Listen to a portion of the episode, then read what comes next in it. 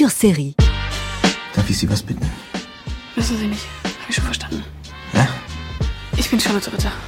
Charlotte Ritter. Rat, Gerion. Rat, Gerion.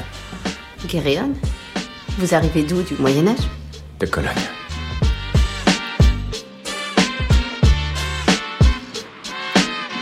Bonjour à toutes et bonjour à tous, bienvenue dans Culture Série, tous les samedis d'été sur France Culture. On est ensemble jusqu'à midi pour parler aujourd'hui d'une série allemande, Babylone Berlin.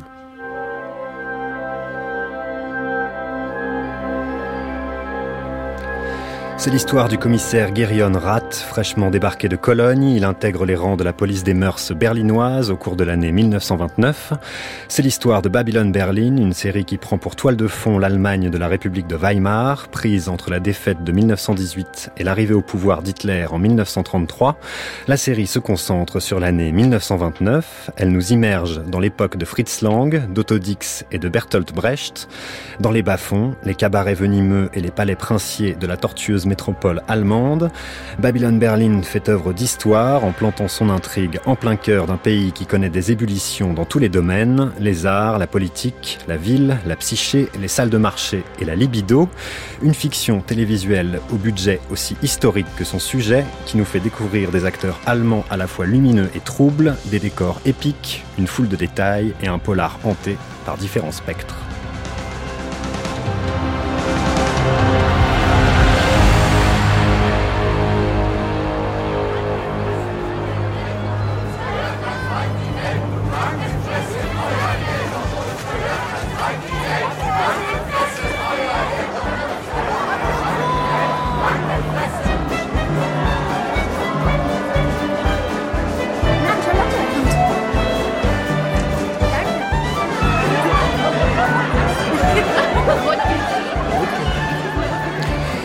Dans Berlin entre les ouvriers communistes et la musique d'un cabaret. Trois saisons de Babylone Berlin ont été produites depuis 2017 par la chaîne allemande Sky 1.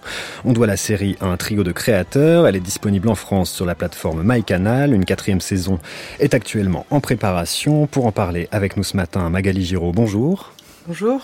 Vous êtes traductrice des romans policiers de Volker Kutscher et de la série, et dont la série est une adaptation.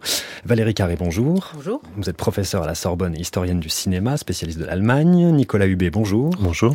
Vous êtes chercheur en sciences de l'information à l'Université de Lorraine et vous avez travaillé notamment sur les archives de la République de Weimar. Et Angela Lampe, bonjour. Bonjour. Vous êtes la commissaire d'une exposition au Centre Pompidou à Paris, Allemagne, année 20, la nouvelle objectivité, qui rassemble des œuvres de toute nature qui sont contemporaines de la série, et votre éclairage nous sera précieux. À l'origine de Babylone Berlin, il y a un roman qui s'appelle Le Poisson mouillé de Volker Kutscher que vous avez traduit. Magali Giraud, peut-être on peut commencer par en dire un mot. C'est quoi ce roman et ça a été quel succès en Allemagne? En Allemagne, c'est parti assez vite, effectivement. Bon, après, ça c'est Guéron Rath, ça qu'il a eu un, il a été accueilli par les Allemands de façon assez euh, spectaculaire. Euh, L'auteur est historien, c'est pas un, c'est pas un auteur littéraire à la base, c'est un historien. C'est des romans pourtant qui sont assez costauds, qui font dans les 600-700 pages, donc. Euh, et le poisson mouillé, euh, donc le titre, juste pour en dire deux mots, ça vient en fait, c'était de, de Nassefish, c'est le surnom que donnait la police à l'époque pour les affaires non élucidées. Et euh, donc, il a servi de base pour les deux premières saisons de Babylone Berlin. Gerion Rath, c'est devenu du coup une, une figure de fiction importante en Allemagne, l'inspecteur? Oui, avec son prénom en plus qui est assez original, parce que c'est un prénom complètement atypique euh, et très très ancré en Rhénanie, parce qu'il vient de Cologne, il est pas de Berlin et c'est très important pour son personnage. Mais c'est vrai qu'il est, bah lui et Charlotte Ritter, c'est vrai que c'est devenu comme un couple euh, emblématique. Ouais, tout à fait. Et ça a été donc un, succès euh, considérable en Allemagne. En librairie, oui, ça s'est très bien vendu et, euh, et là la série, c'est au niveau de l'audience, a relancé les, romans et donc il y aura il y a huit romans au total, euh, commençant en 29, celui 1636 avec les Olympiques de Munich. Et donc il y a vraiment un livre par année. Il essaie vraiment de, prendre chaque année et de vraiment de, transcrire l'ambiance de l'année et de se cantonner quand même aussi à ça, de pas prendre dans l'ensemble, de vraiment rester sur chaque année sans dire ce qui va se passer après. Donc il y a les prémices de ce qui va se passer après parce que tout le monde le sait, mais c'est vraiment centré sur chaque année euh, avec une narration du coup assez assez classique euh, au niveau chronologique dans les romans. La première saison commence, je l'ai dit, en 1929 et on va écouter un premier extrait. Maria, jetzt hier mal beschleunigt, ich sehe doch überhaupt nichts. Noch mehr rüber hier. Ja, du erfängst ja gerade den Heiland, davon sehe ich nichts.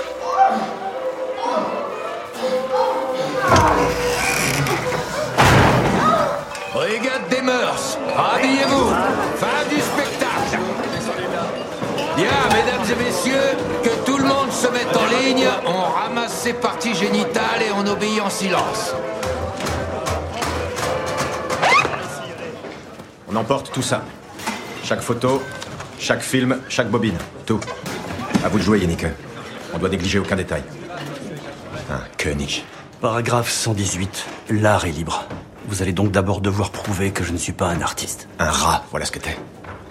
Et toi, une mouche à merde, dont on n'arrive jamais à se défaire. C'est vrai que la merde, ça te connaît.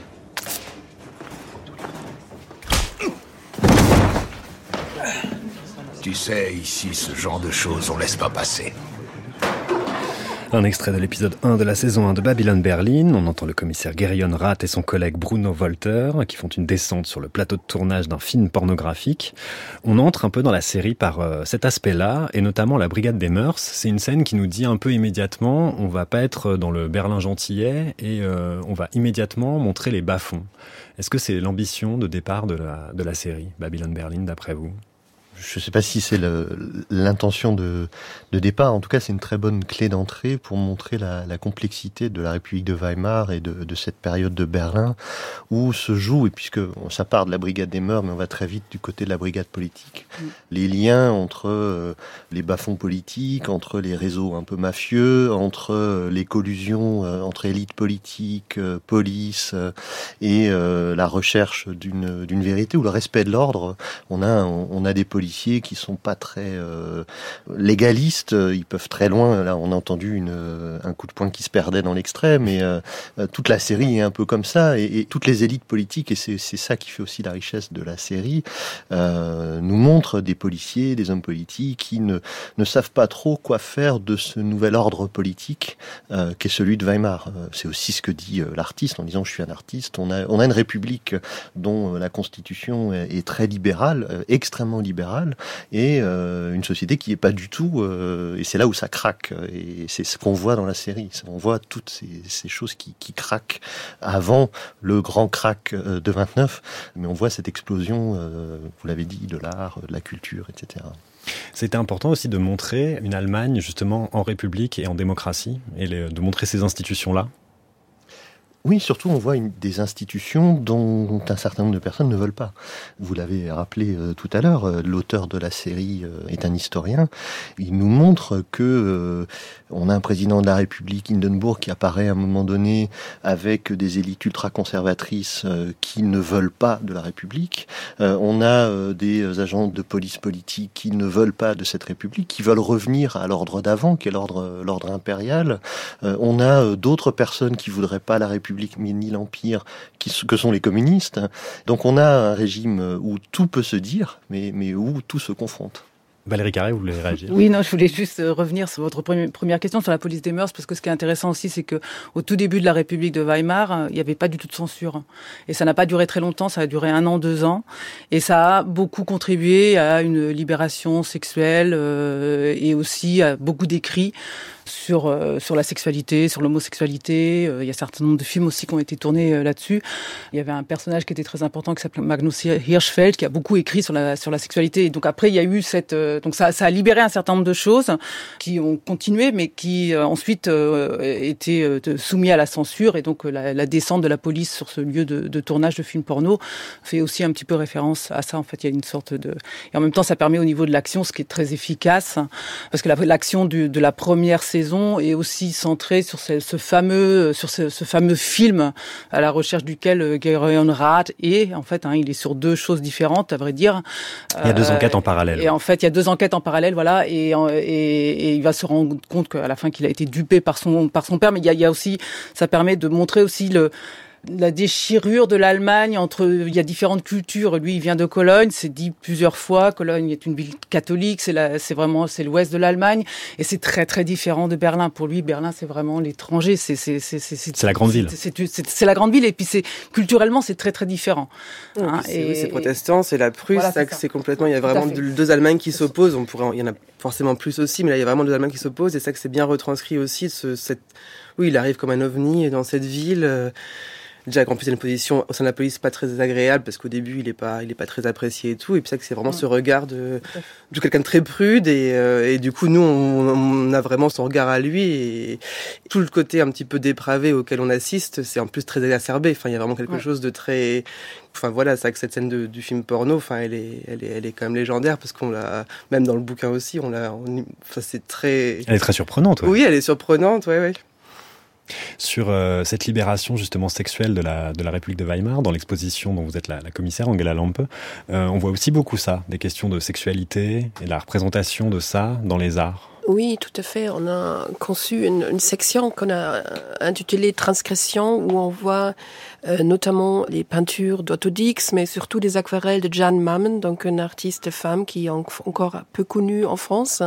et euh, donc qui a, qui a, a conçu des, des magnifiques aquarelles, des, des cafés pour dames, donc parce que donc là on vient de parler de la, de la censure, mais il y avait plus de liberté pour euh, l'amour euh, lesbienne entre pour des, des, des dans l'homosexualité féminine, et euh, donc elle a consacré donc on voit donc sur certaines aquarelles des femmes qui, dansent. Et on montre euh, aussi euh, le premier euh, baiser entre deux femmes dans le cinéma allemand et je pense même dans le cinéma mondial hein, dans les filles en uniforme les, les métiers en uniforme.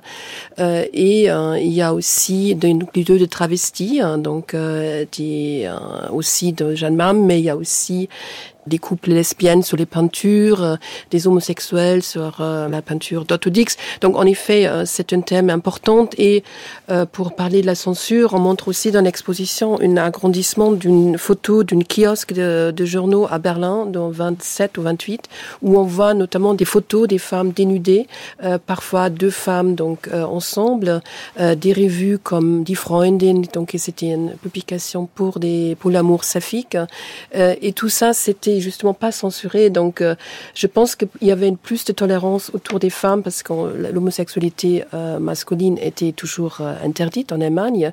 Mais à Berlin, il y, avait, il y a fait en effet des lieux. Il y avait aussi ce café Eldorado. Et donc, tout cet univers, en effet, on les montre dans cette euh, exposition panoramique sur la République de, de Weimar des années 20. Est-ce que c'est une ambition affichée des créateurs de la série et de l'auteur des romans de rénover un peu la perception historique qu'on a de l'Allemagne? J'ai regardé en, travaillant dessus s'il avait euh, affirmé cela.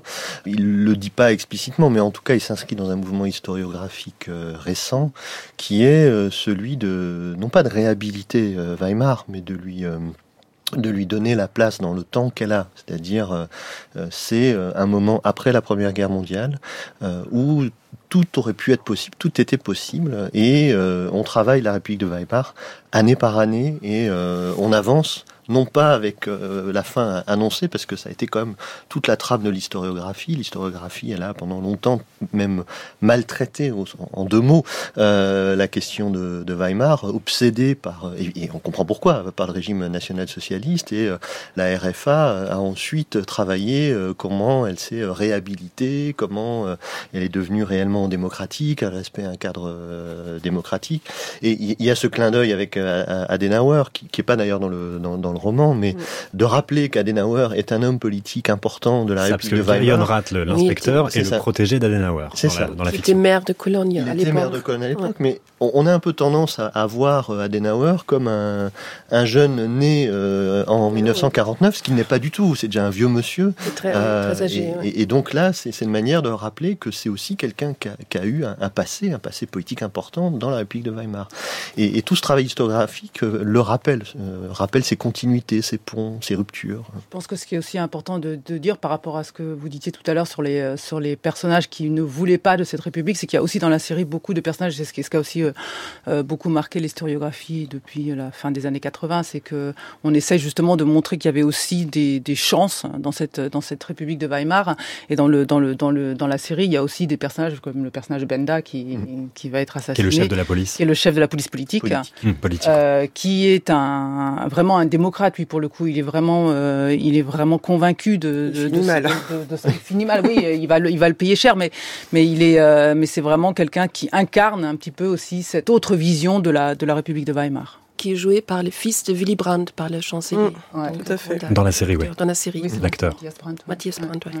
Et c'est vrai qu'en plus, pour moi, ça, enfin, il me semble que c'est la première fois que, que dans, dans un, une œuvre grand public, entre guillemets, on parle de la Weltbühne, qui a été un, un, journal, enfin, un hebdomadaire d'une importance énorme, qui s'est efforcé euh, très longtemps de dénoncer euh, les incointances euh, nazies, les violences anticommunistes, et aussi, on en reparlera tout à l'heure, de, du roman de la, de, de, de la Reichswehr, et ça, qu'il y a un personnage de journaliste qui est vraiment, on, on voit qui c'est, et c'est la première fois qu'il y a autant de place donnée à cet hebdomadaire qui a joué vraiment, enfin, ils ont essayé jusqu'au bout avec Kosiecki, avec Turolski, et ça s'est mal fini pour eux aussi, mais vraiment qui ont fait un travail journalistique euh, énorme. C'est vraiment quelque chose de une œuvre grandiose dont on parle en fait très très peu parce que effectivement on est plus bah, sur la dénonciation, sur oui il y avait tellement de, mais il y avait aussi d'autres choses euh, très bien. On va se promener un peu dans Berlin.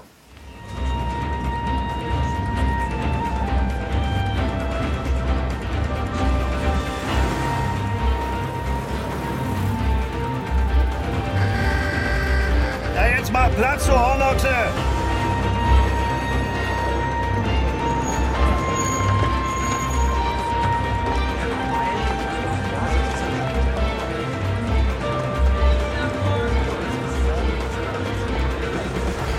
On entend les bruits de la ville de Berlin tels que la série Babylone Berlin les capte. On est au tout début de la saison 1.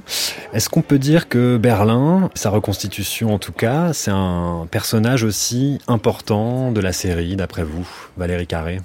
Oui, c'est un, c'est vraiment une parce que la série vit par la par la ville de Berlin, par la, la richesse de sa vie nocturne, mais aussi par par les ce qu'on appelait les Mietskasernen, donc c'est vraiment les cités, les bâtisses complètement délabrées où, où le prolétariat vivait. Hein. La série montre assez bien ça et c'est assez unique si on regarde par exemple la série des années 80 de Fassbinder, Berlin Alexanderplatz, où tu es tourné vraiment en intérieur, c'est sombre, on voit peu la vie finalement et dans, dans, dans Babylon Berlin c'est vraiment quelque chose qui, est, euh, qui caractérise cette ville et évidemment c'est compliqué parce qu'elle a été détruite complètement donc euh, c'est difficile de montrer Berlin le Berlin des années c'est ça ça a été une reconstitution oui voilà là, le, ça. Le, le, plan qu'on vient d'entendre euh, c'est un plan large sur Berlin Alexanderplatz oui, oui. on voit passer les tramways on voit pas on ouais. voit passer les gens c'est une reconstitution qui vous a qui vous a plu les uns et les autres Nicolas Hubet? Oui, moi j'ai trouvé que si on lit en même temps euh, l'ouvrage de Dublin, on voit euh, l'ouvrage d'Alfred Dublin, Alfred Berlin, Berlin Alexanderplatz, Alexander un roman de où, il, 20. où il raconte justement ce que ça veut dire traverser la place de cette ville en plein mm. travaux, euh, où il manque de se faire lui-même écraser par un tramway. Or, on, on, a cette scène où il manque de se faire écraser mm. par un tramway. Il y a aussi le, les films, on en parlera sans doute, oui. Berlin Symphonie der Stadt, qui montrent ça, qui montrent cette ville où en plein travaux en permanence donc on a cette ambiance euh, et, et, effectivement c'est ce qui explique une partie du budget euh, de, de, cette série euh, où ils ont cherché à, à, reconstituer ce, ce Berlin du plus sombre au, au, plus sombre en passant par les plus riches, c'est-à-dire effectivement dans toutes les strates de la société. et on navigue un peu dans ce dans ce Berlin là.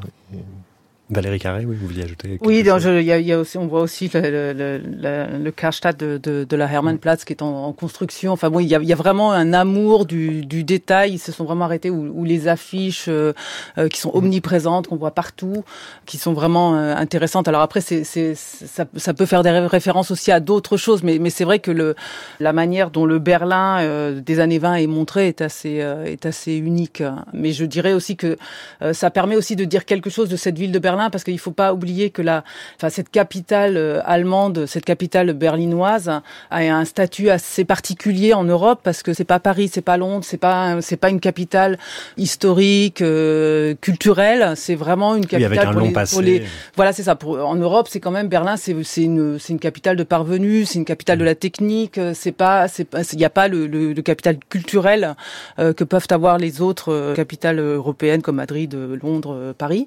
Et donc c'est très particulier et du coup je trouve que la série fait finalement pour moi plus référence à les médias en fait. C'est vraiment une série qui est une représentation de la représentation je dirais parce que c'est une série qui fait beaucoup beaucoup beaucoup référence à des films aux, aux films de Weimar ça c'est une série qui cite plein, beaucoup. plein plein de citations On parlait tout à l'heure des mœurs. il y a beaucoup de citations des, des films de, de Pabst, par exemple. Dans la saison 3, l'actrice principale s'appelle Brooks. Dans la saison 1, Gerenrad va chercher ses drogues chez un pharmacien à qui il donne en échange des, des cartes postales pornographiques. Et c'est une citation de, du journal d'une fille perdue de Pabst, où on a ça déjà aussi. Donc c'est vraiment montrer que Berlin était aussi une, une, une capitale des médias. Hein. Vous parliez des, des, journaux, de la presse à l'heure. C'est une capitale de l'image, c'est une capitale des affiches, c'est une capitale de euh, ça va très vite. Et c'est une capitale où on va au cinéma. Les, les, personnages vont au cinéma, ils vont ils vont voir euh, les hommes le dimanche. Enfin, l'auteur va voir deux fois les hommes le dimanche. C'est un peu anachronique d'ailleurs parce que le film est sorti mm. un an plus tard, mais peu importe, c'est pas c'est pas grave. Ce qui est intéressant, c'est que justement on, on, on, met en scène un, un Berlin euh, qui est une, une ville de, de, de, cinéma, une ville de, de lumière, une ville de technique aussi.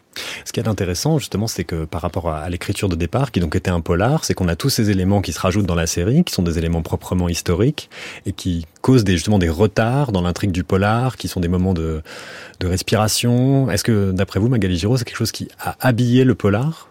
Je trouve que dans le polar, en fait, ce qui, moi, ce qui m'a marqué dans le polar, c'est plus, en fait, les déambulations dans la rue. Il y a plus comme ce côté, en fait, de promenade dans Berlin. Bon, à l'époque, je vivais, je à Berlin quand j'ai traduit, donc j'ai vraiment, je me suis vraiment vu marcher. Il y a quand même beaucoup moins d'imaginaire, en fait, d'imaginaire euh, pictural, justement. C'est quand même beaucoup moins présent hmm. dans le polar. C'est vrai que la série n'hésite pas à à y aller sur sur les mises en scène sur de musical sur sur la musique la musique faut en parler aussi qui est, qui est légendaire qui, qui occupe une place du coup qui très importante et que du coup dans le bah, dans les livres il n'y a pas de musique. Donc euh, c'est vrai que tout ça au niveau le polar est beaucoup plus sur Berlin je trouve sur et un petit peu moins spectaculaire. Il y a, il y a même s'il y a des scènes de, dans les cabarets tout ça c'est quand même présent parce que c'était présent à l'époque mais euh, c'est moins pictural disons. Qu'est-ce qui vous a saisi, vous, dans, le, dans cette reconstitution justement de Berlin visuellement?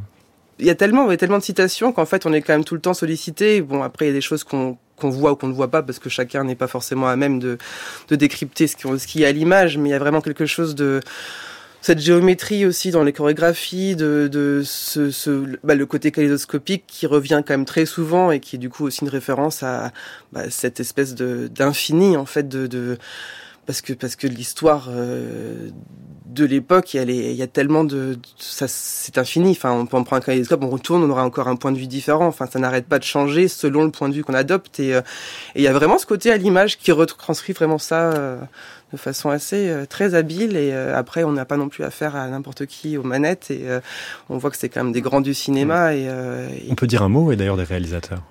Alors du coup, il y a Tom Tugver qui a qui avait réalisé Lola Cour, enfin Cour Lola Cour, c'est ça Lola Rent, oui. Ouais, Lola Rent qui est un réalisateur vraiment euh, très très très très connu en Allemagne pour le mm, coup. Mm. Hein, oui, puis je pense que c'est lui, c'est par lui qui, que le cinéma allemand a réussi un petit peu à s'exporter et à avoir euh, enfin euh, se détacher un petit peu ce côté je Fassbinder, on, voilà, d'avoir un, peu ce côté de cinéma très. Dans Lula Rent, il y avait déjà aussi vraiment des, des scènes sur la, dans la rue, enfin justement ce dynamisme et ce mouvement. voilà, c'était déjà c'était une autre époque, mais mais je veux dire cette voilà, cette célérité d'image était déjà très présente dans l'eau Il n'est pas tout seul, il y a aussi le réalisateur de Goodbye Lenin, il me semble. Et le troisième, j'ai un petit trou sur le troisième réalisateur. Hendrik Antlegen Ouais. Voilà. Angela Lampe, on a parlé tout à l'heure du film de euh, Walter Ruttmann qui mm. s'appelle La Symphonie d'une grande ville. Vous en avez parlé Nicolas Hubé tout à l'heure. C'est un film muet de 1927. Est-ce qu'on peut en dire un mot? Puisque on en voit un morceau dans l'exposition euh, On le voit en entier. On voit en entier, oui. C'est moi qui n'ai pas vu en entier. Oui, enfin, on peut le voir cinq minutes ou une heure. Euh, je pense qu'il dure un peu plus qu'une heure parce que, que c'est une film donc euh, emblématique, c'est ce qu'on appelle euh, le Querschnittfilm. Donc ça, c'est une expression allemande qui a été forgée par euh, Bela Belasch, mais aussi repris par Siegfried Krakauer.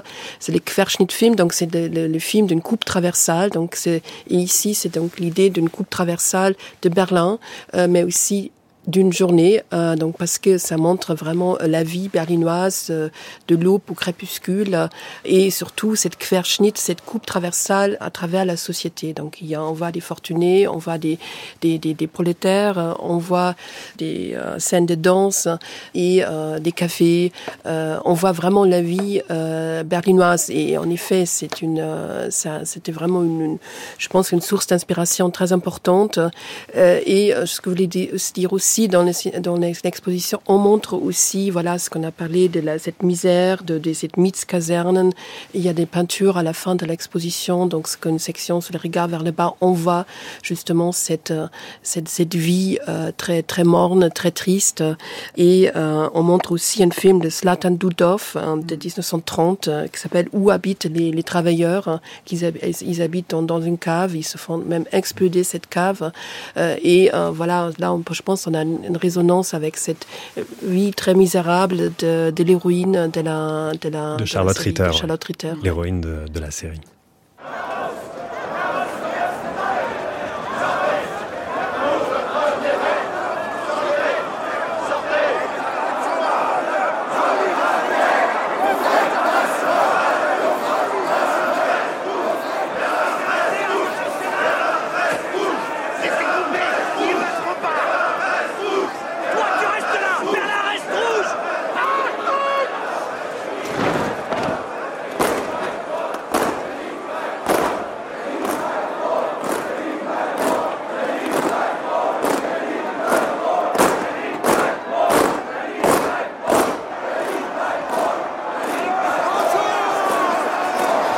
On est cette fois au quatrième épisode de la première saison de Babylon Berlin. C'est un événement historique, la répression des manifestations du 1er mai 1929 par la, police berlinoise. Et on voit euh, Rath euh, pris au milieu de, cette manifestation. On va beaucoup le voir, Gerion Rath, pris dans les, les espèces de dilemmes moraux dans la série, souvent. Est-ce que c'est le cas aussi dans le roman, Magali Giraud? Oui, tout à fait. C'est vrai que c'est quelqu'un de très insaisissable. Euh, en allemand, on dit qu'il est lisse comme une anguille. On sent qu'il il est vraiment souvent emporté par les événements, emporté par ses sentiments, emporté par. Euh, il est quand même très. C'est pas, un personnage très actif. Dans la série, il y a quand même pas mal de différences. Il y a des choses qui ont été rajoutées et ça qui du coup qui donne un peu plus de corps. Dans le roman, c'est vrai qu'on pourrait presque dire que la ville de Berlin euh, est un personnage qui a un peu plus d'importance pratiquement que lui. C'est pas quelqu'un de forcément. Euh, il a un côté attachant, mais c'est pas quelqu'un de fascinant dans son tempérament. C'est plus, en fait, c'est plus le son destin qui nous happe parce qu'on se dit qu'on aurait été sans doute euh, happé aussi comme lui par les événements qui se passent autour de lui et, euh, et c'est assez habile de la part de Couture d'avoir du coup d'avoir un personnage qui ne prend pas le pas non plus sur l'histoire qui est qui est là pour être témoin pour nous, mais qui va pas non plus euh, être un héros. Il euh. faut saluer le travail de l'acteur là, Volker Beau, mm. qui est assez impressionnant. Oui, dans son justement dans son rôle, c'est pas un homme d'action. On le voit tout le temps, euh, il perd son arme, il n'arrive pas vraiment à se battre. Enfin, il a un aspect aussi touchant dans son absence de, de qualité d'action aussi. On pourrait dire ça, Nicolas Hubé oui, et puis c'est, il, incarne, on en parlait aussi déjà euh, tout à l'heure, cette, cette tension euh, un peu maladroite. Il perd son arme, mais en même temps, euh, il, est accro à des drogues dures, et il est toujours pris dans des dilemmes parce que il est gardien de l'ordre et il se rend compte pour cette manifestation que le but de la police c'est d'aller tuer du communiste. or, lui, il est, il est quand même pris par ça. C'est peut-être son vieux fond catholique qui lui dit qu'il être ton prochain, donc il a une, une relation un peu compliquée d'ailleurs avec euh, une des infirmières communistes euh, qui à la fois le déteste et en même temps voit bien qu'il est un peu différent de ce côté-là. Et, il incarne toujours ce, pas de deux entre euh, les deux tensions de cette période, à la fois une tension répressive et une tension de libération. Et je trouve que c'est ça qui le rend aussi intéressant y compris même dans l'écriture euh, historiographique ou de, ou de la série. On voit bien, euh, on se rappelle ce que disait euh, Marx du 18 Brumaire, c'est-à-dire les hommes font leur propre histoire mais ne savent pas l'histoire qu'ils font. on le voit agir mais on, il se rend compte toujours qu'il agit un peu à côté, mais il n'agit pas parce qu'il a un grand schéma de pensée dans la tête. Il agit parce qu'il pense devoir agir d'une certaine manière, mais il est pris face à lui ou à côté de lui par son chef, dont il se rend compte que c'est un officier ultra-conservateur, conspirationniste, mais en même temps euh, qui aide bien son fils euh, dans la série. Donc qu'est-ce qu'il doit faire? Est-ce qu'il doit dénoncer ce type qui est euh, à la fois un salopard et un gentil père de famille? Donc c'est une des tensions, mais qui est aussi une des tensions de, la période, je trouve. Et puis il est aussi très carriériste. Il, a vraiment envie de monter en hiérarchie. Enfin, ça, ça l'habite beaucoup. Et du coup, on voit bien aussi ce rapport à la hiérarchie, bah, du coup, qu'elle soit militaire ou, ou dans la police ou autre politique. Du coup, des gens qui se retrouvent à faire des choses auquel ils adhèrent pas forcément, mais par souci du coup de monter comme ça, de voir qu'il y a une... parce que c'est comme une période qui est effectivement fascinante et un petit peu propice à, à se dire bah la guerre est finie, euh, ça va quand même mieux, du, du moins avant le crash boursier, mais du coup de se dire bah là c'est ma chance, il faut que j'en profite, ça va, on... et du coup c'est vrai qu'il est très très oui très carriériste et opportuniste. Euh, ouais, il a une certaine, ouais, c'est vrai qu'il est euh, un peu opportuniste parce qu'il dit aussi d'ailleurs moi je suis policier, je prends pas position, alors qu'il est entouré de gens qui ont des, des positions très arrêtées, qui sont, euh, qui reflètent bien aussi les, les Où la police est aussi, euh, oui, euh, disposée sur l'échiquier politique. Absolument, oui. Mm. le chef de la police, c'est un, un, membre du SPD, hein, Sir Giebel, celui qui est à l'origine de la répression de, de, la, de la manifestation du, du 1er mai 29. Puis il y a les réactionnaires, le personnage de Bruno, Benda, qui est un démocrate exemplaire, et puis et puis Volker Bruch, enfin le Gilles donc au début, qui dit je prends pas position. Et en même temps, c'est un personnage intéressant parce que l'origine de ce personnage, finalement, il a été construit ou plutôt détruit par l'expérience de la Première Guerre mondiale et le traumatisme qu'on va retrouver tout au long des trois saisons et qui déjà là, il y a un, un événement originel qui va le forger en fait, hein, aussi. Hein, donc euh, et ça, c'est intéressant. Et puis il faut qu'il se prouve par rapport à ses, à ses parents qui l'ont rejeté. Voilà, qui l'ont rejeté, oui. Parce que, euh, si on comme on, comme on, on a euh, dans, dans des histoires de, de famille liées à la guerre, c'est-à-dire c'est celui qui a à la fois survécu a priori euh, à la Première Guerre, mais qui de fait n'est pas un héros de guerre. Déjà la guerre est perdue, et en plus il a même pas quelque part ce qui, qui se traverse, et c'est assez affreux de le dire, il, il a même pas eu le cran de mourir à la guerre euh, comme un héros. Euh, donc c'est un double oui, loser quelque part. Et en plus, et en plus, par rapport à ce côté opportuniste, on apprend au fil de l'action qu'il se raconte une histoire à laquelle il croit peut-être lui-même pour devenir un héros de la guerre et pour expliquer pourquoi il est revenu tout seul et son frère n'est pas n'est pas revenu. Et on se rend compte que finalement cette histoire c'est une pure fiction là encore mmh. et qu'en fait il a laissé son frère euh, mourir parce que parce qu'il n'a pas eu le courage d'aller le chercher et, et, quelque part on le comprend mais mais c'est aussi ce traumatisme là qui qui va qui, qui le travaille qui, ouais. qui, qui travaille ouais, tout au long de, de la série.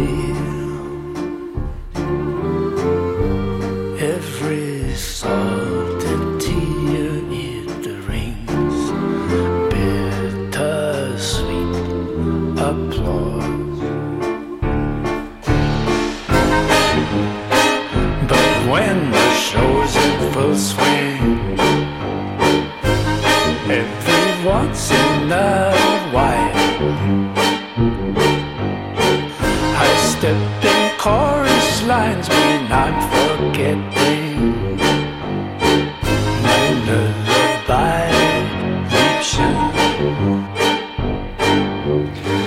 Conflit temporel sur la scène du Mocha FT, cabaret historique de Berlin dans les années 20, on entend cette voix et ce corps, c'est ce, celle du chanteur Brian Ferry, qui apparaît bel et bien dans l'épisode 2 de la saison 2 pour un caméo, et il chante cette chanson, Bittersweet. Le Mocha FT, c'est un cabaret qui a réellement existé, peut-être qu'on peut, en dire un mot, Angela Lampe. Oui, le MOKFT qui est mentionné dans le texte, enfin dans les livres de Siegfried Krakauer, die, die Angestellten, les employés. Et donc, euh, voilà, on apprend que, que vraiment c'était une, une café dancing euh, berlinoise, mais avec un décor orientalisante. Et c'est euh, un lieu, enfin, un peu dingue, hein, parce que non seulement donc il y avait les cafés dancing, mais il y avait aussi une salon de coiffure, il y avait un service de sténographie.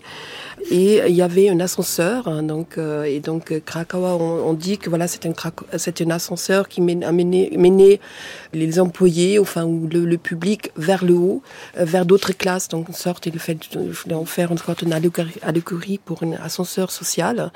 Et donc c'était un lieu qui change un peu sa vocation dans la série parce que là il y a aussi des scènes de prostitution. Donc euh, mais à, à l'origine c'était un café dancing comme il y a d'autres à l'époque à Berlin comme le, le Haus Vaterland, les Résis. Donc il y en avait. C'était la capitale du divertissement et, tous ces grandes euh, dancing. Euh, avait vraiment cette expression très très très heureuse. Hein. donc il parlait des plaisirs casernes, donc les casernes de plaisir, hein, pour montrer justement il y a fait pratiquement une sorte de plaisir militaire. Un aspect martial, euh, ouais. Martial, c'est quelque chose très très très productiviste, très rationalisé. Donc ce qui était vraiment donc euh, en phase avec euh, avec cette avec approche de, de l'époque, cette cette travail du cette fascination du taylorisme, euh, de, de, du fordisme, euh, de le travail à la chaîne. Enfin tout tout ça, ça résonne aussi dans cette euh, complexe du, du plaisir, de divertissement. C'était divertissement plutôt qui était cherché notamment par cette nouvelle classe moyenne, c'est-à-dire les employés, qui, qui est née euh, durant ces années 20. Valérie Carré. Oui, ce qui est intéressant dans, par rapport à ce que vous disiez à l'instant, c'est qu'on retrouve justement cet aspect-là dans, dans, les danses que les, les, le public danse dans la, dans, dans la série, parce que c'est un peu comme les Tiller Girls, euh, c'est des danses très synchronisées avec une vraie chorégraphie, et, et, euh, et on retrouve justement ça. Euh, et c'est dans le Moka FT justement qui danse ça, donc euh, c'est et c'est le public c'est qui, est, qui est là, qui fait écho à ça justement. Puis il faut, faut rappeler aussi que le le lieu existe en fait. Euh, c'est un des, des, rares lieux qui n'a pas été reconstitué. La salle où il danse euh, mmh. est un, un, encore un cinéma à Berlin qui a été un peu abandonné à ouais. Berlin Est, mais euh, qui, qui, est dans son jus. Donc l'architecture le, ouais. euh, a été a été a été maintenue. Donc c'est ce qui va aussi donner son aspect un peu un peu réaliste. On, on reparlait des décors tout à l'heure de à cette à cette série à ce cabaret. Alors évidemment il y a il n'y a pas les espaces de prostitution dans le, dans, dans le, dans, dans, le cinéma actuel. Mais à Berlin, tout est possible. C'est vrai, c'est vrai. Mais, mais, par rapport à l'ascension sociale de, dont on, on parlait, c'est aussi le personnage de Charlotte qui l'incarne. dire un mot, oui, du Charlotte, de Charlotte Ritter, Ritter. Qui, est, qui, est, le pendant de Gary Honrad, qui elle aussi est opportuniste, mais qui en même temps est une des premières femmes à vouloir rentrer dans la, dans la police, avec tout ce que ça suppose de refus de cette société malgré tout patriarcale. Euh, donc elle essaye de mettre le pied dans la porte partout où elle peut, donc elle, elle va aussi sortir. Or elle vient justement de ces bas-fonds de Berlin, sa famille est dans les bas-fonds de Berlin, et elle veut absolument s'en sortir. Elle va dans ces lieux de danse euh, jouer finalement à la, aussi dans un monde à, auquel elle n'appartient pas, mais ça a un coût, ça a un coût énorme pour elle, euh, mm. qui est celui de la prostitution, euh, qui est celui de la prostitution d'abord pour euh, payer euh, le lieu, et, faire et puis euh, et puis faire vivre sa famille et faire vivre et soigner sa famille. Et donc on a on a aussi tout ça dans le personnage de, de Charlotte Ritter, dans le notamment dans ces lieux de dépravation qui ou de danse. C'est selon, c'est ça qui, qui rend aussi les personnages complexes. On peut les voir comme des lieux formidables de, de libération. Euh, on peut aussi les voir quelque part comme des lieux de, de dépravation, puisque ça a un coût, celui de la prostitution. Oui, en même temps, elle incarne un peu l'image de cette nouvelle femme, la Neue, oui. Neue Frau, donc euh, déjà avec sa, sa coupe carrée, enfin c'est son allure, mmh. et aussi cette, elle, elle, travaille, donc elle travaille à la police, oui, donc c'est vraiment une, elle est, elle est, vraiment en plein dans cette moment euh, d'émancipation qui était féminine. quand même si fort euh, euh, durant ces années-là. Après, c'est un petit peu un cliché aussi quand même parce que elle, bon, euh, ce qui parle pour la série quand même, c'est que bon, il montre ça. Euh, je pense pas quand même qu'il y ait beaucoup de femmes qui aient eu cette opportunité-là, mais aussi c'est surtout, elle est célibataire, hein, elle a pas d'enfant, mmh. et on voit bien, ce qui est quand même assez rare, et on voit bien d'ailleurs que les autres femmes dans la série, et c'est ce qui rend la chose intéressante aussi, que les autres femmes dans la série n'ont pas cette opportunité-là. Quand on voit c'est la, la, la, misère dans laquelle vit sa sœur, qui elle est mère de famille, euh, la misère dans laquelle vit euh, les autres femmes et qui n'ont pas ces, ces opportunités-là ou qui, qui il y a le parcours de... de son amie euh, Greta. Oui, de son amie Greta qui, va mal finir aussi, mmh. euh, mais qui et, et, qui elle va, va pour le coup être vraiment cette victime. C'est une fille mère mmh. et qui va être complètement utilisée euh, à des fins politiques par des de, de futurs oui, nazis. Enfin, des, enfin, oui, oui mais nazis, la, la, femme qui vit seule et sans enfant, c'est pas si rare. Enfin, justement, c'était c'était l'opportunité oui, de l'époque parce que dans la littérature, bah, comme chez, chez Irmgard Cohen ou Marie-Louise euh, c'est la femme cette femme-là, justement qui seul, ou, ou quand euh, aussi dans les textes de Krakauer, les, les Ladenmädchen gehen ins Kino. Enfin, il y a vraiment cette. euh, après, il y avait une phase. Oui, mais c'est l'ascension sociale que, qui, qui est quand même, qui était quand même très très très difficile pour, Ouais. euh, pour Oui, une mais- femme de, mais- mais de- de- c'était, de famille. euh, et puis euh, et puis il y a, il y a aussi, faut pas non plus oublier. Enfin, on est à- on est vraiment à Berlin. Bon, c'est c'est une ville- c'est la ville Oui. de Berlin. Il y avait quand même une, les contraires étaient vraiment importants dans, entre entre les la Les la- inégalités. la vie en province et puis la vie à, Mm. vie à Berlin. Mm. C'est pas du tout la même chose. Mais, mais ce, ce- sur ce statut de la femme, il y a effectivement un, un livre d'Elsa Hermann paru en 29, Ainsi va la nouvelle femme, et qui montre déjà en 29 cette tension de ces femmes à la fois très émancipées et dont elles ont un coût social énorme à payer Mm. dans, pour leur émancipation. Donc, Mm. euh, Parce que les femmes mariées n'étaient pas, étaient pas si libres que ça. Elles avaient besoin de l'autorisation de leur mari pour faire un certain nombre de, de- de choses. Donc, euh, et c'est pour ça que je disais, Charlotte, elle est, elle est célibataire Mm, hein, et elle est pas, elle a pas d'enfant. Donc, euh, Non, non, il y a un prix à payer pour voilà, c'est cette ça. liberté. Absolument. ouais.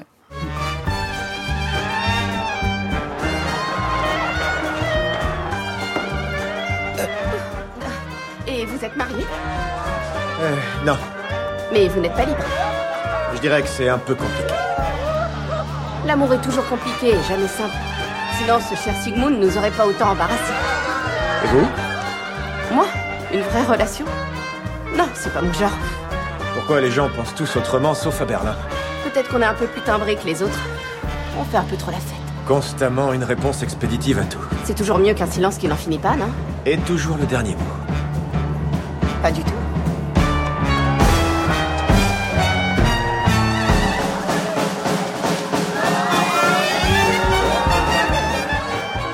Et on entend ce dialogue entre Gerion Rath et Charlotte Ritter dans un cabaret, donc un autre cabaret qui n'est pas le MoKFT.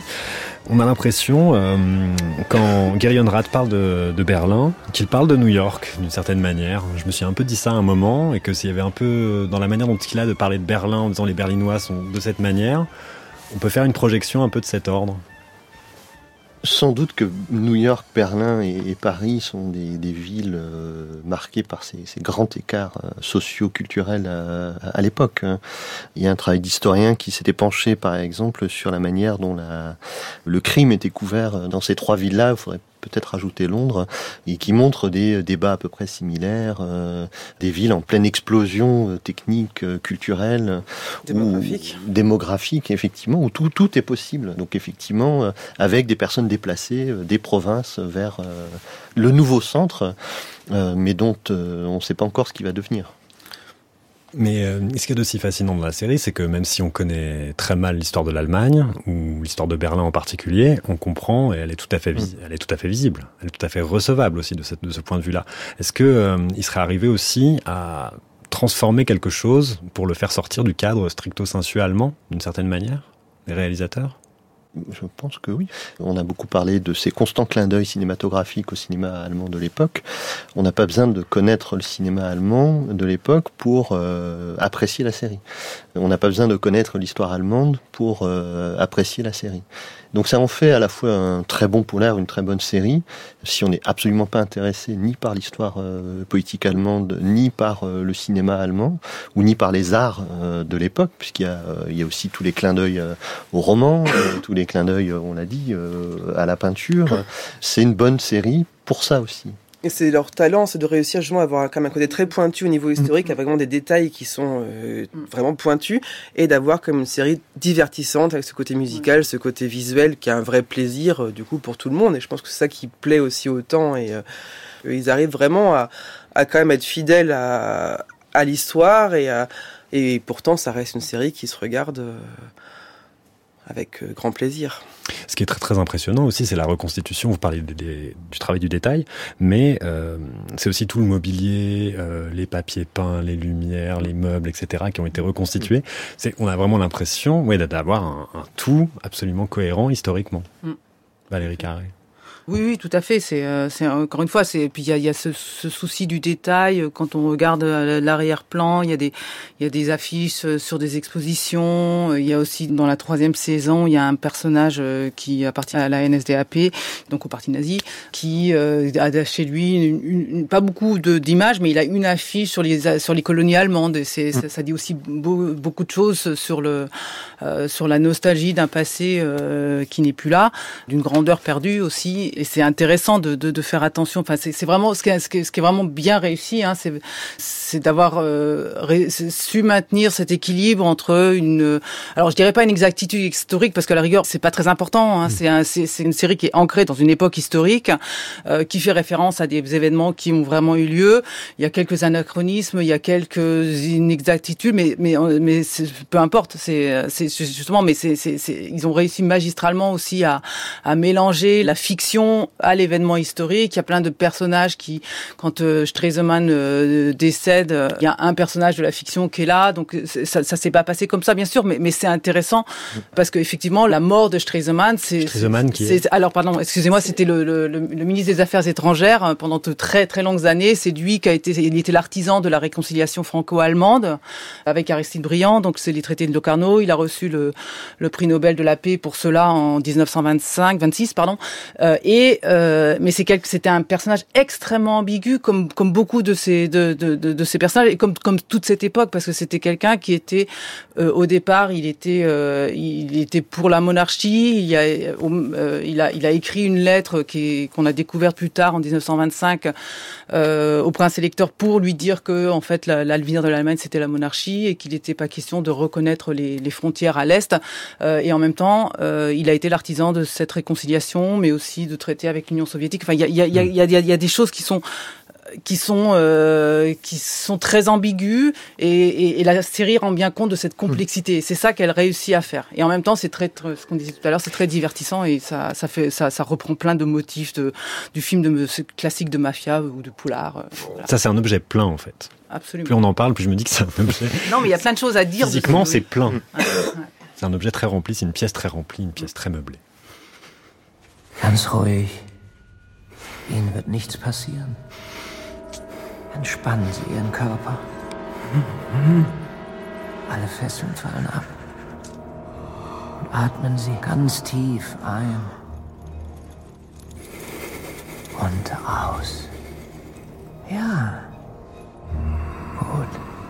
Votre corps se détend et toutes vos barrières tombent. Si c'est bien ce que vous voulez. Concentrez-vous maintenant sur vos yeux. Et quand vous remarquerez que vos yeux ne s'ouvrent plus, même si vous le voulez, hochez la tête.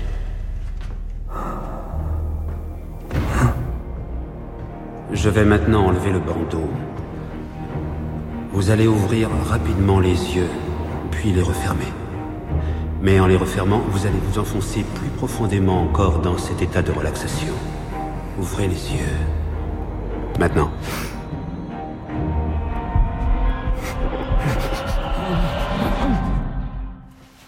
On est dans l'épisode 8 de la saison 1 de Babylon Berlin, une séance d'hypnose avec le docteur Schmidt qui est globalement terrifiant, qui ouvre et qui ferme la première saison de, de Babylon Berlin pour parler un peu du, traumatisme, du travail de la psychanalyse et surtout de la mémoire. On en a un peu parlé de la, de la Première Guerre mondiale.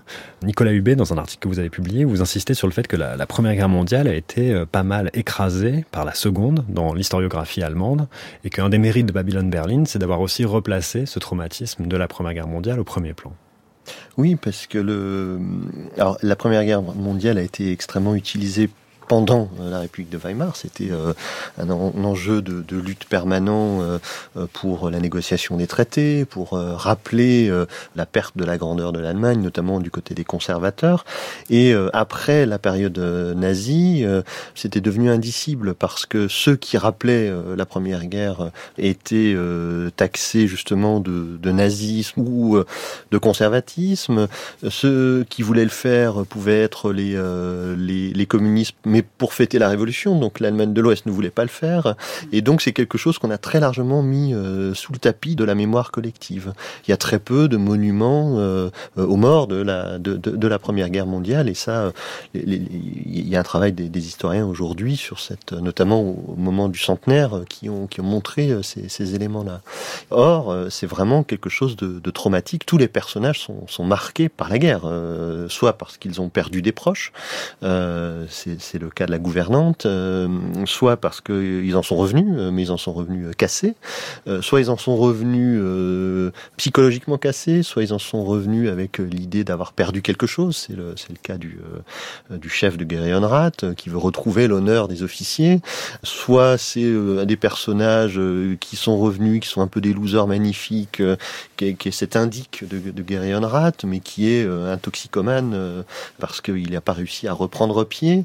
Et c'est des histoires familiales. On en parlait tout à l'heure de Geryon Rat, son père ou sa mère qui lui reproche d'avoir survécu à la guerre. Et donc la guerre est en permanence euh, ici et, le trauma de la République de Weimar pour les, personnes, ça a été ça. Ça a été aussi derrière euh, la Révolution, la Révolution de 1918, euh, dont on a les traces dans la manifestation du 1er mai, la, lutte très forte entre le Parti communiste et le Parti social-démocrate. C'est aussi 1918, le 9 novembre, la proclamation de deux républiques, une république socialiste et une république à deux endroits, la Révolution spartakiste. Euh, et tout ça se déroule évidemment, euh, évidemment à Berlin. C'est aussi la mort de, de, Rosa Luxembourg et de Karl Liebknecht aussi, qui, euh, qui étaient donc les, les, deux meneurs spartakistes et qui ont été assassinés en janvier 19. Et c'est vraiment mm. là aussi où la, la haine viscérale entre le, les communistes et les, les sociodémocrates s'est été forgée. C'est allumé. Mm. c'est allumé parce que le, Ils ont été assassinés par l'armée, par les, les Freikorps, mais, mais euh, sous les ordres de, de, de, de, Gustav Noske, qui était un membre du, euh, du, du SPD. Donc, euh, voilà. Et puis quelque part, on retrouve Dublin, Alfred Dublin, dans sa, sa, tétralogie sur euh, 1918, une révolution. allemande, où euh, tous ces personnages, euh, avec tout leur trauma, euh, vivent ou essaient de survivre à, à, cette guerre. Donc on retrouve ce clin d'œil là aussi. On, on peut aussi remarquer là, le, le, grand succès d'Erich Maria Mark, Rien de neuf dans, à, l'ouest, donc Nichts Neues im, im Westen, donc, qui était, je ne sais plus, dans 28 ou 27, 28 qui donc il fut vraiment une best-seller de l'époque, donc qui a aussi euh, fait remuer finalement euh, cette souffrance euh, dans les tranchées hein, et surtout cette absurdité de cette grande guerre parce qu'il n'y avait rien de neuf que des morts et, la, la torture et la souffrance hein, et qui a dû aussi encore approfondir et faire ressortir cette honte aussi. C'est aussi lié à cette honte de cette guerre, de l'avoir participé et d'avoir à cette guerre si absurde. Dans l'extrait qu'on vient d'entendre aussi, il y a la, la, figure du docteur Schmidt, qui est donc un, un psy, un psychanalyste, on ne sait pas trop d'ailleurs, c'est assez, assez, compliqué, mais il fait toute une conférence sur l'inconscient à un moment, euh, dans un épisode. Est-ce que le, la psychanalyse était quelque chose qui était présent dans les romans à l'origine, Magali Giraud? Ou est-ce que c'est un ajout? C'est un ajout de la série, un ajout complet. Euh, L'histoire du frère et, et, le, et le psychanalyste euh, sont absents totalement des, romans. Qu'est-ce qu'on en, même temps, en même temps, c'était très, euh, c'était très courant. Hein. C'était, euh, il y, y, avait beaucoup de, de, de réflexions. Il y a une, une, une, étude qui a été publiée. Enfin, c'était le, le, résultat d'un colloque euh, avec Freud, avec Ernst Simmel, euh, qui étaient des gens, des psychothérapeutes et des psychanalystes qui faisait des études sur les traumatisés de, de guerre, donc euh, qu'on appelle les, les, les Kriegszitterer, donc ceux qui tremblaient. Et ce que je trouve intéressant dans la série, c'est ce qui, qui, dit beaucoup de choses aussi de cette société de Weimar, c'est qu'on le cache, c'est une honte aussi. Donc tout le monde le cache, tous les personnages essayent de le cacher. Euh, Honrad ne veut surtout pas qu'on sache qu'il tremble comme ça, il est traumatisé de guerre. Et l'hypnotiseur, enfin, ce personnage, il noue un petit peu tous ses fils parce qu'il est, il, a, il a, il a, il a plusieurs rôles dans la série, mais il est à la fois celui qui va essayer de libérer Guéréon de ce traumatisme, mais en même temps, il est à l'origine de ce traumatisme. Donc, euh, donc c'est une sorte de, de, de, de, ruban de Möbius parce qu'on ne sort jamais en fait. Hein. C'est l'envers et l'endroit, euh, euh, et, cette, et ça, ça, ça dit beaucoup de choses de cette société justement et de ce refus aussi de d'admettre aussi cette défaite, hein, parce que mm. il y avait ce, ce mythe de d'une armée non défaite sur le sur le champ de bataille, hein, dont on, on, entend parler beaucoup de, enfin notamment par ce, ce personnage de Bruno qui est mm. le chef de, de Rat. Angela Lampe sur euh, la transposition du, du, traumatisme de la guerre par les arts. Euh, Est-ce qu'il y a une œuvre en particulier de l'exposition? Non, il y a, Une un, nouvelle il y a un objectivité chapitre dans l'exposition qu'on a intitulé Persona froide. Donc, die, Persona, c'est une notion qui a été forgée par Helmut Lehten, donc un historien de littérature. Et, euh, et selon lui, c'est c'est vraiment cette, c'est une suite une conséquence de cette honte, de cette honte que les gens euh, après à l'issue de la guerre ressentent cette la défaite, la défaite. Euh, il y a aussi d'avoir participé à ces à ces à ces à cette tuerie euh, absolument atroce.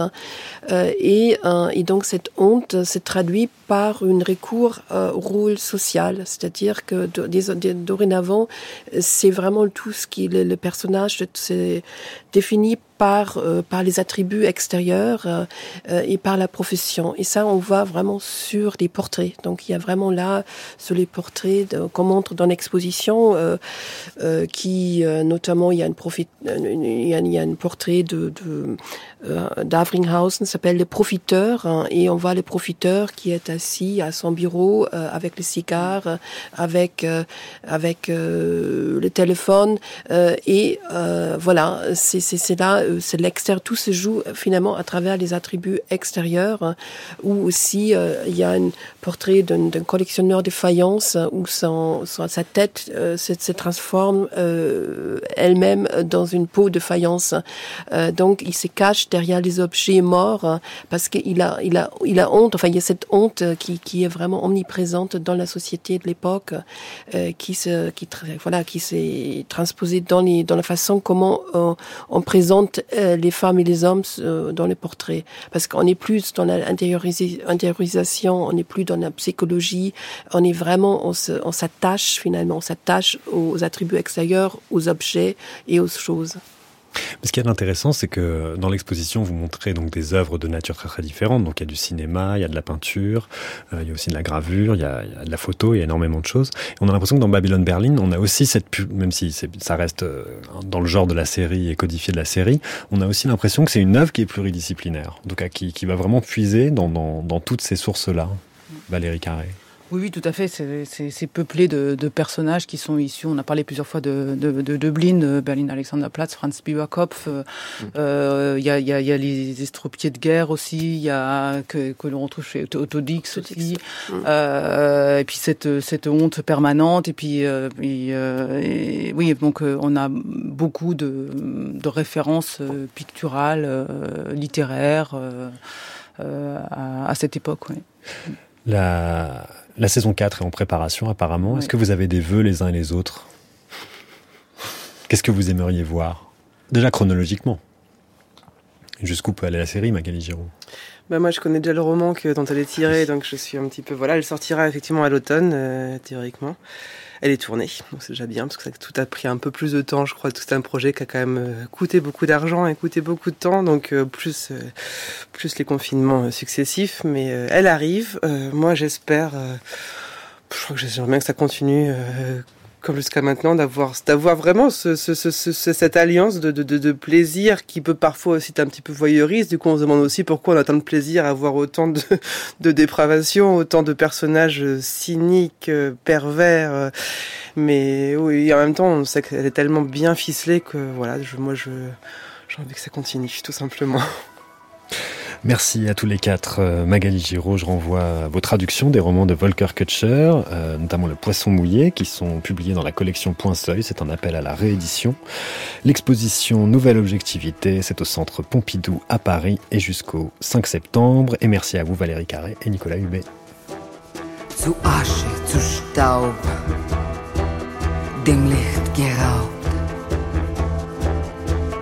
nicht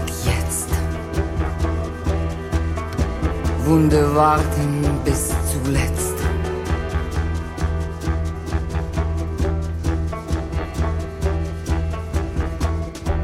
Ozean der Zeit, ewiges Gesetz. Zu Asche, zu Staub, zu Asche, doch noch nicht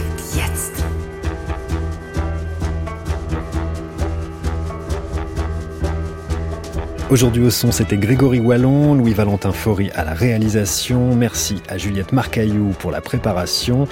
On se retrouve la semaine prochaine pour évoquer Squid Game. Pour écouter Culture Série, rendez-vous sur la page de l'émission sur franceculture.fr ou sur l'appli Radio France où vous pourrez vous abonner au podcast.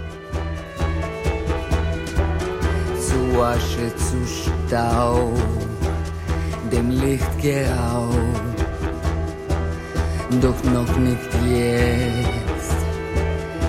Wunde warten, doch noch nicht jetzt. Wunde warten bis zuletzt.